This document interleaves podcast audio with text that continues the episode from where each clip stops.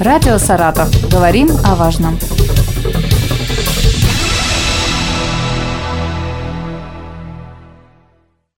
Здравствуйте, у микрофона Вероника Лебедева.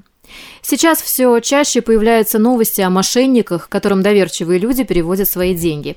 Более подробно о видах мошенничества и о том, как себя от этого уберечь, расскажет начальник отдела управления уголовного розыска Главного управления МВД России по Саратовской области Александр Стерликов. Здравствуйте. Здравствуйте. Давайте начнем со статистики кибермошенничества. А какие у нас в Саратовской области наиболее распространенные виды? Итак, значит, в 2022 году у нас было зарегистрировано около 8 тысяч преступлений в сфере кибермошенничества, куда входят как кражи, денежных средств банковских карт граждан, мошенничество, продажа наркотических средств через сеть интернет. Но если рассматривать э, наш вопрос в сфере краж и мошенничества, наиболее распространенные, их, они как бы эти схемы не меняются ну, как бы самое распространенное, это, конечно же, да, когда звонок от псевдосотрудника банка, либо сотрудника правоохранительных органов, где будущему потерпевшему сразу объявляют, что у него проблемы с его банковской картой, либо на его а, личные данные сейчас пришел какой-то негодяй где-то в совершенно в другом гор- городе с доверенностью на получение денежных средств, либо оформление кредита. Вот.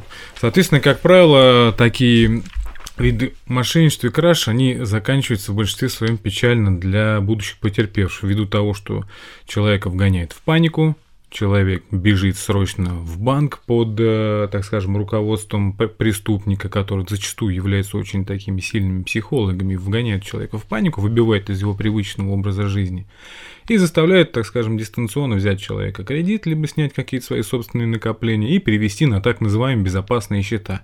Ну, как правило, безопасные счета – это любые банковские счета, либо по номера платежных там других систем. Э, человек переводит деньги, и все, на этом его счастье как бы заканчивается. Вторым очень распространенным видом мошенничества, который является как бичом да, нашего сейчас общества, это когда престарелым нашим гражданам звонят якобы псевдосотрудники полиции, либо э, больницы там, врачи, и говорят, что их родственник совершил ДТП, либо попал в ДТП, и для лечения, либо для решения вопроса о непривлечении к уголовной ответственности необходимо отдать э, определенную денежную. Как правило, после того, как э, жертва повелась на данное убеждение, к адресу потерпевшего приезжают курьеры, забирают денежные средства и также переводят их через банкомат на различные банковские счета.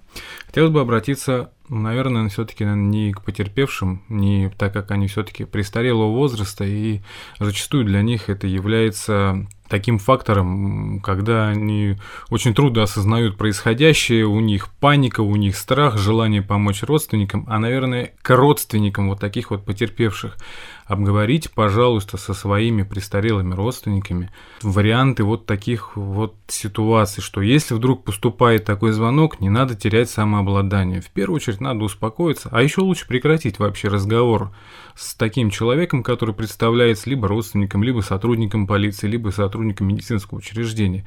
И необходимо сразу же перезвонить своему родственнику и уточнить данный вопрос, действительно ли с ним какая-то беда и действительно ли ему нужна помощь. А то, может быть, родственник сидит где-то на работе, никого не трогает, а вы тут деньги кому-то отдаете. Третий распространенный вид – это у нас, конечно же, мошенничество и кража денежных средств при купле-продаже каких-либо товаров в сети интернет, либо на досках бесплатных объявлений. Ну, не будем делать рекламу или а антирекламу, все и так прекрасно знают, где можно в интернете купить товар.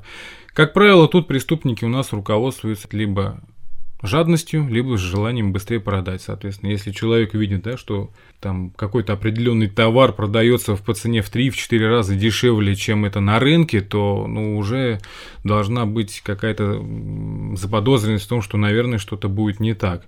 Как правило, при купле-продаже вот таких товаров через сеть интернет. Преступники загоняют будущую жертву а, в рамки в такие, что давайте перейдем там, на условия безопасной сделки, да, как сейчас предлагают многие из э, торговых площадок, и после этого просто переводят их на общение в WhatsApp либо Telegram, где скидывают ссылку якобы на безопасную сделку, а на самом деле это у нас является а, зашифрованным вот таким видом, как банковского перевода. Человек вставляет номер банковской карты, и после этого происходит списание денежных средств. Если уж вы решили что-то купить в сети интернет, то не выходите из программы, оплачивайте все там.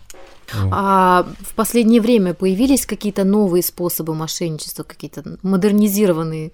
Ну, естественно, да, у нас мошенники на месте не стоят. Например, э, звонят и говорят о том, что через один из банков есть там такой уникальный номер клиента. Вроде как бы не просит ни номер банковской карты, а просит просто уникальный номер клиента, например, для того, чтобы получить какие-то там выплаты. А человек думает, угу, так мне же никто номер банковской карты не спрашивает, наверное, никто ничего не сможет сделать. На самом деле уникальный номер клиента УНК, он является как бы логином к дальнейшему переводу денежных средств. Соответственно, человек сообщает этот уникальный номер клиента, сообщает код, пароль, подтверждение, все, денежки у него также происходит списание. А откуда эти звонки? Кто эти все люди? По последним полученным сведениям, если, например, преступление совершается под видом работника банка, то эти звонки происходят с территории Республики Украина. А если, например, мошенничество происходит под предлогом купли-продажи на торговых площадках, то зачастую это Российская Федерация, вся страна. Российская Федерация, как правило, э, молодые люди возрастом до 25 лет этим делом промышляют, мы их устанавливаем. Есть определенные наработки, э, есть способы, как в рамках уголовного дела, так и в рамках других мероприятий. Мы устанавливаем, задерживаем людей таких. А вот мошенники часто звонят и называют какие-то наши данные, там, например, имя, фамилия, да? Откуда у них э, собирается эта информация? Ну, я думаю, что это происходит а, утечка персональных данных из банковских структур. Угу. И как-то можно себя от этого обезопасить? Ну, если ваши персональные данные уже попали мошенникам, то будьте только лишь осторожны и не поддавайтесь э, тому, что, да, если вас назвали по имени отчеству, это совсем не означает, что это именно добропорядочный угу. человек может вам звонить. Надо проявлять просто осторожность и не поддаваться панике. А какие фразы должны насторожить человека? То есть, например, там безопасный счет, э, служба безопасности. Можно как-то определить мошенника по каким каким-то э, их стандартным фразам. Да, конечно же. Например, если вам звонит человек, представляется э, капитаном, например, полиции, который находится он сейчас в городе Москва, например, да, и объявляет вам о том, что у вас проблемы с банковской картой. Никогда в жизни сотрудник полиции не будет, во-первых, вам звонить и говорить, что у вас проблемы с банковской картой, потому что у сотрудника полиции в априори не может быть таких сведений. Это, эти сведения подпадают под категорию банковской тайны, и, соответственно, об этом будут знать только лишь представители банков. Если вдруг в отношении вас поступает какое-то заявление, например, да, о привлечении там, вас к уголовной ответственности, либо а, вы необходимы для производства каких-либо иных следственных действий, но в любом случае вас человек пригласит в какое-то государственное помещение, в какое-то там здание, да, не будет все это решаться дистанционно. В крайнем случае человек попросит вашего разрешения приехать к вам домой для отбора объяснения, либо производства иных каких-то следственных действий, если таковые следственные действия возможны при, э, для проведения вне ведомственных зданий. Не надо поддаваться панике и думать, что если с вами позвонил сотрудник полиции, то все, все пропало.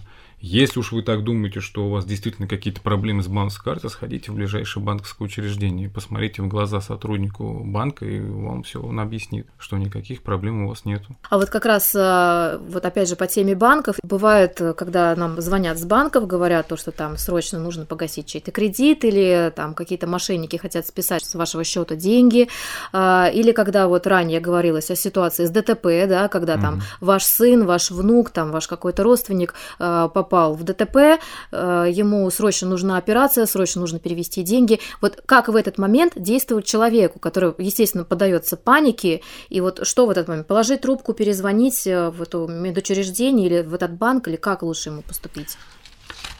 Давайте с вами э, расскажем нашим слушателям о том, что если вдруг вам, вот неважно, кто звонит, э, сотрудник полиции, он представляется, банкир там или еще что-то, если вам звонит какой-то неустановленный вами человек, и в процессе разговора вы испытываете какую-то эмоцию, Неважно, это эмоция радость там от какого-то вдруг выигрыша, там страх, волнение, знаете, вами манипулируют.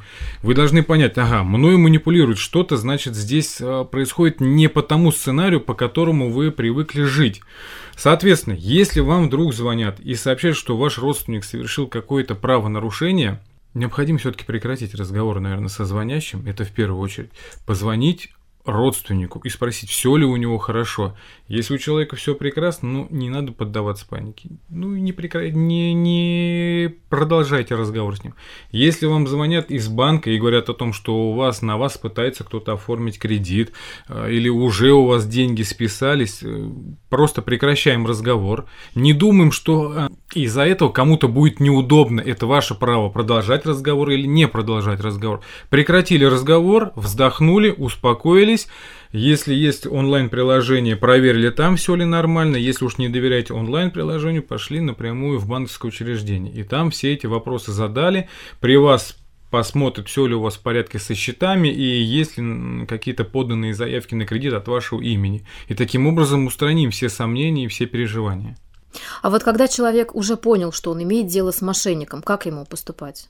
Ну, во-первых, сначала сразу же прекращаем разговор, потому что, я уже еще раз повторяю, это очень хорошие психологи, которые могут довести свое дело все-таки до конца. Потому что бывали такие случаи, что когда человек говорил, вы мошенники, я знаю, что вы мошенники, и 15-20 минут, и он им верил, и все-таки он терял свои денежные средства. А потом, да, если есть желание у человека, мы никак не можем ему воспротивиться, идет и заявляет об этом в полицию, если есть желание. Угу. Ну и давайте, может быть, в завершении еще раз э, краткие рекомендации, что нужно сделать, чтобы не попасть на вот эту уловку мошенников.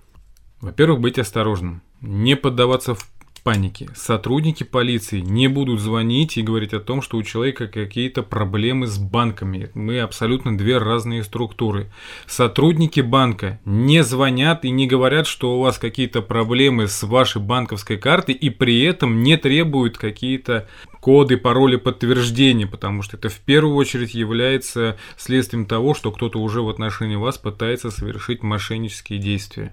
Будьте осторожны и не верьте первым попавшимся людям. Спасибо большое. Напомню, с нами был начальник отдела управления уголовного розыска Главного управления МВД России по Саратовской области Александр Стерликов. Мы поговорили о том, как не попасться на уловки мошенников. Радио «Саратов». Говорим о важном.